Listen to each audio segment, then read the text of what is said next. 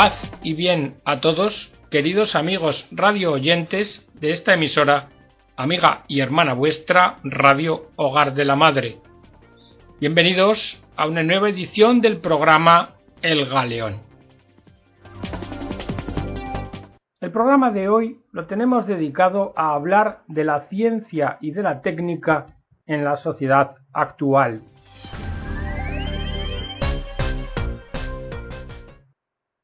Y esto nos llevará a hablar de la antropología, de la concepción del hombre.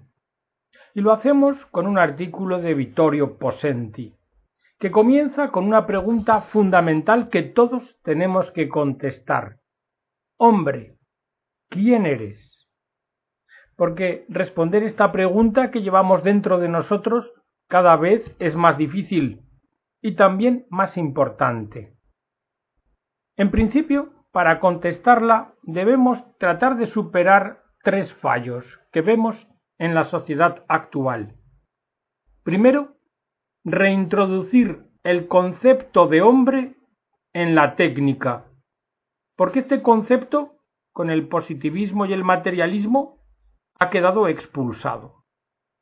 En segundo lugar, recordar que el hombre es cuerpo y alma en un solo ser, y en tercer lugar, superar el individualismo que reina hoy día en la cultura occidental, que con una apariencia luminosa de libertad y de autonomía esconde un lado oscuro patente, el de la desestructuración, el de la soledad y el de la ansiedad. En una palabra, el hombre se ha extraviado perdiendo su sentido y su destino. Y parece que el dramatismo de la cuestión no se entiende, que hay como una resignación que no deja de sorprender. Por eso, hoy hay que favorecer, como decía el Papa Benedicto XVI, una orientación cultural basada en la persona y en su naturaleza comunitaria que esté abierta a la trascendencia. Bien, sobre esto hablemos entonces de la relación entre la persona y la técnica, porque la técnica, fuera de un control ético o moral, intenta transformar al hombre según el mito de Prometeo, pasando del hombre trabajador que transforma la naturaleza al actual hombre creador, que poseído crea nuevas realidades e incluso intenta modificarse a sí mismo manipulando las raíces de la vida. El nuevo mito es mejorar y transformar la vida humana. Predomina el ansia de dominio sobre el otro, sobre la naturaleza y además un repliegue narcisista del individuo sobre sí mismo, centrado en el presente inmediato e importándole únicamente sus propios deseos. Bueno, es claro que para cualquier persona bien formada es preciso retomar desde los cimientos el interrogante del hombre. Durante largo tiempo se pensó que para resolver problemas de la vida civil era precisa una ética pública, algo así como un mínimo común denominador que permitiese convivir. Pero ha quedado claro que esto no es suficiente, que esto fracasa, porque olvida una adecuada intuición acerca del hombre. Es necesario encontrar un concepto antropológico común, no podemos avanzar si no estamos como mínimo parcialmente de acuerdo acerca de qué es o quién es el hombre. Fijaos en estas cuestiones. ¿El embrión es un don nadie? ¿El enfermo de Alzheimer una cuasi persona? ¿Qué pasa con el individuo en coma vegetativo persistente? ¿Qué cabe entender como dignidad de la persona? ¿Dónde encaja la eutanasia? ¿Qué significa calidad de vida? Mirad, Los conceptos de persona y naturaleza humana hoy son muy controvertidos. Hay motivos de conflicto. Las teorías evolutivas, por ejemplo, estas piensan que todo está en un devenir constante y también la naturaleza humana. Por otra parte, la técnica, con su poder de transformación sobre todas las cosas, nos plantea una pregunta. ¿Por qué la naturaleza humana es una excepción y la técnica no puede transformarla a su gusto? Bien, quede planteada esta pregunta. Sabéis que ha habido revolución agrícola, que luego hubo revolución industrial. Hoy se habla de una revolución tecnológica y biotecnológica. Y aquí otra cuestión. ¿El hombre es producto de sí mismo o depende de Dios? Para avanzar en la comprensión correcta es precisa una filosofía. Si partimos de entender a la persona en sí, en lo que es, y de una realidad o realismo filosófico, el concepto de naturaleza humana solo puede estar basado en la realidad. Y esta realidad nos ha sido ya dada. Por consiguiente, debemos de partir de captar las cosas como son en sí mismas. Y en esto vemos que la persona humana y que la naturaleza humana son un dato previo. La persona humana es una sustancia individual de naturaleza intelectual espiritual. No puede deducirse de nada, no puede reducirse a ser un objeto. Es un ser dotado de logos. Esto quiere decir de razón, capacidad de pensar y de lenguaje la persona humana, no es el resultado de opciones y valores de los individuos, como sostienen los constructivistas, ni la naturaleza humana es tan solo un esquema en devenir. Estos sostienen que la naturaleza humana es el hombre quien la hace y la crea, y que la modifica con su acción. Pero es evidente que esto no es así, que el ser humano es un animal racional capaz de observaciones observables que ningún otro animal puede realizar. Como decía Aristóteles en la Ética a Nicómaco, es propia del hombre la actividad del alma según la razón. Mirad, en el ser humano podemos, con más o menos sabiduría, modificar muchas cosas. Lo que desde luego no vamos a modificar es su naturaleza, lo que no podemos modificar es lo que el ser humano es. Pensemos sobre una pregunta. ¿Es posible producir técnicamente la razón y el lenguaje? ¿Cómo transformar a un hombre y que siga siéndolo despojándole de la razón y el lenguaje? Y es que la dignidad del hombre no se crea ni tampoco se atribuye. La dignidad del ser humano sólo se puede reconocer, porque él la tiene de antemano y deriva de lo que es un ser dotado de espíritu. La naturaleza humana es invariante y está indisponible. Es imposible producir la persona. Traigamos a colación ahora la obra de 1984 de George Orwell, porque en ella hay unas consideraciones que van a ayudarnos para clarificar dilemas ineludibles. Vamos a fijarnos en tres, tomadas del diálogo entre el torturador O'Brien y Winston Smith, el último hombre de Europa que lucha contra el partido y el gran hermano porque quiere conservar una brizna de humanidad y no ser totalmente dirigido. Primera, dice el torturador O'Brien, la realidad no es externa. La realidad existe en la mente humana y en ningún otro sitio. No existe sino lo que admite la conciencia humana. Fuera del hombre no hay nada. Todo procede, pues, del hombre. Esta consideración, como veis, tiene que ver con la negación de la realidad. Una segunda, sobre el poder. Dice el torturador, el objeto del poder no es más que el poder. El verdadero poder, el poder que tenemos por el que tenemos que luchar día y noche, no es poder sobre las cosas, sino poder sobre los hombres. Y éste se conquista haciendo sufrir al otro. No basta con que el otro obedezca, sino que debe hacerlo sufriendo, de forma que su voluntad quede aniquilada.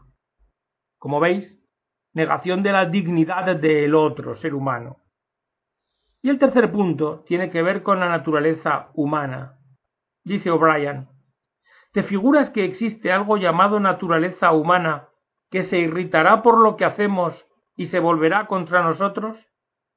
Pero no olvides que somos nosotros los que creamos la naturaleza humana.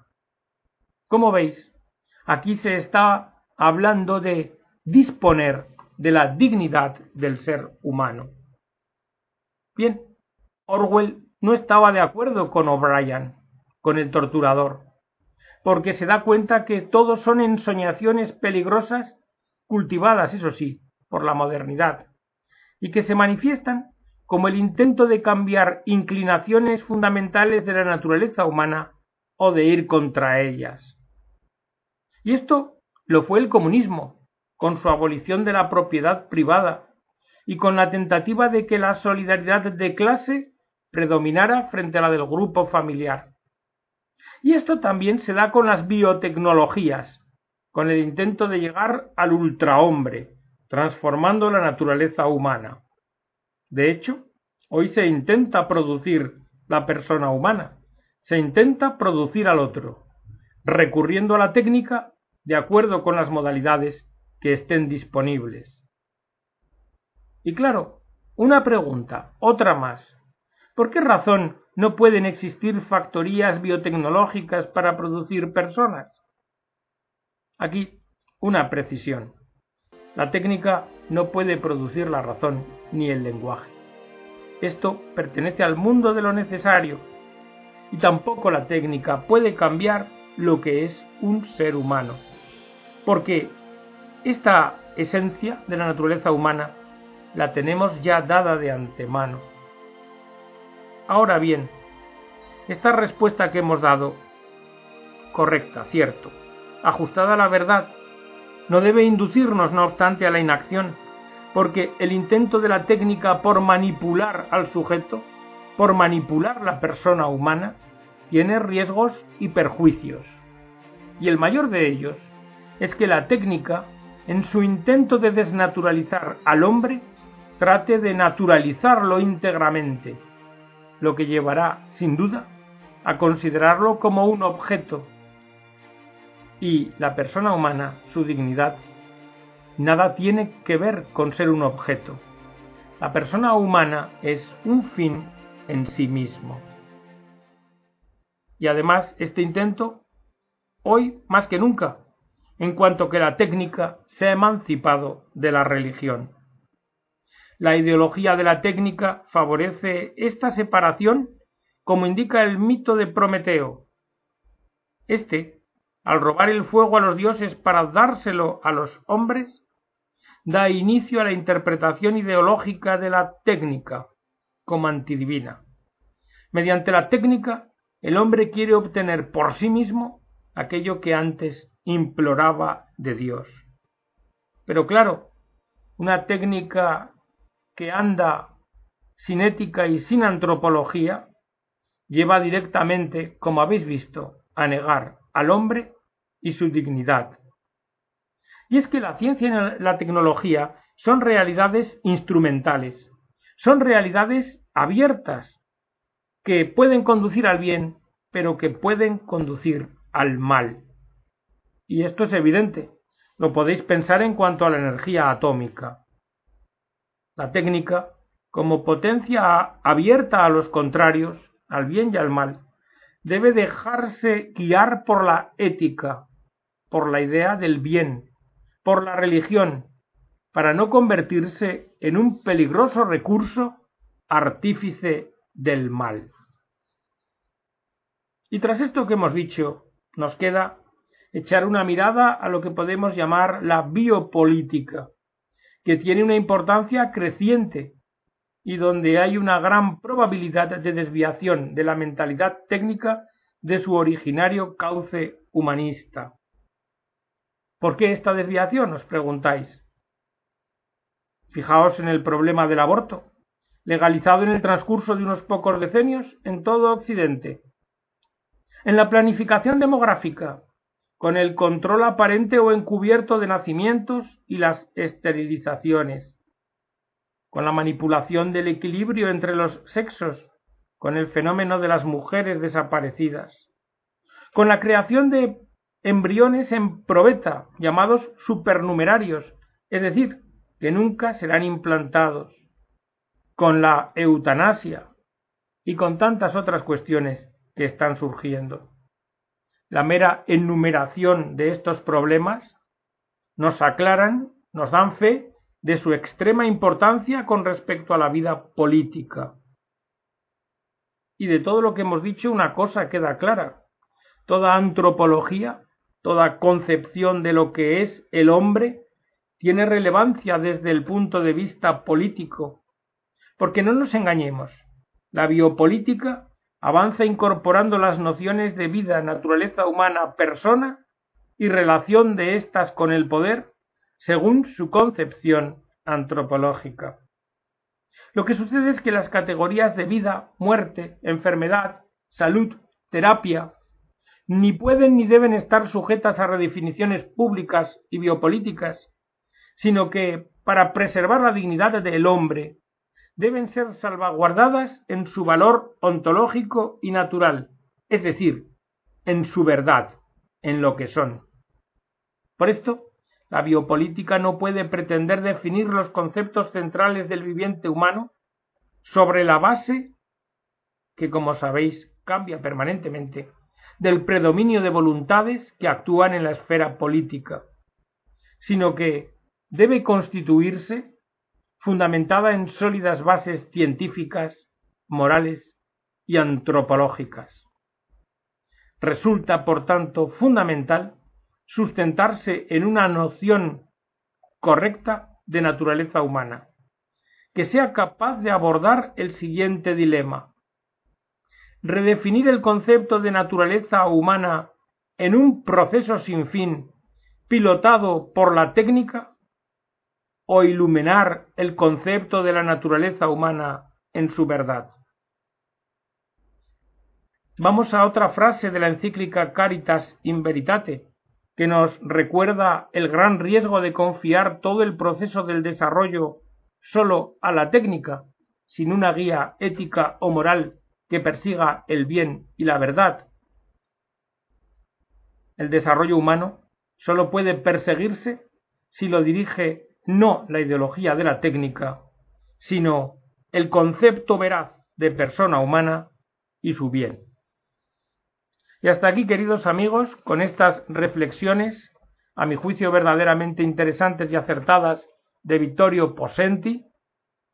Hasta aquí, como os digo, el programa de hoy, esperando que haya sido de vuestro agrado y sirva a vuestra edificación. Nos despedimos de todos vosotros, os emplazamos a la próxima edición y os deseamos las abundantes bendiciones de Dios.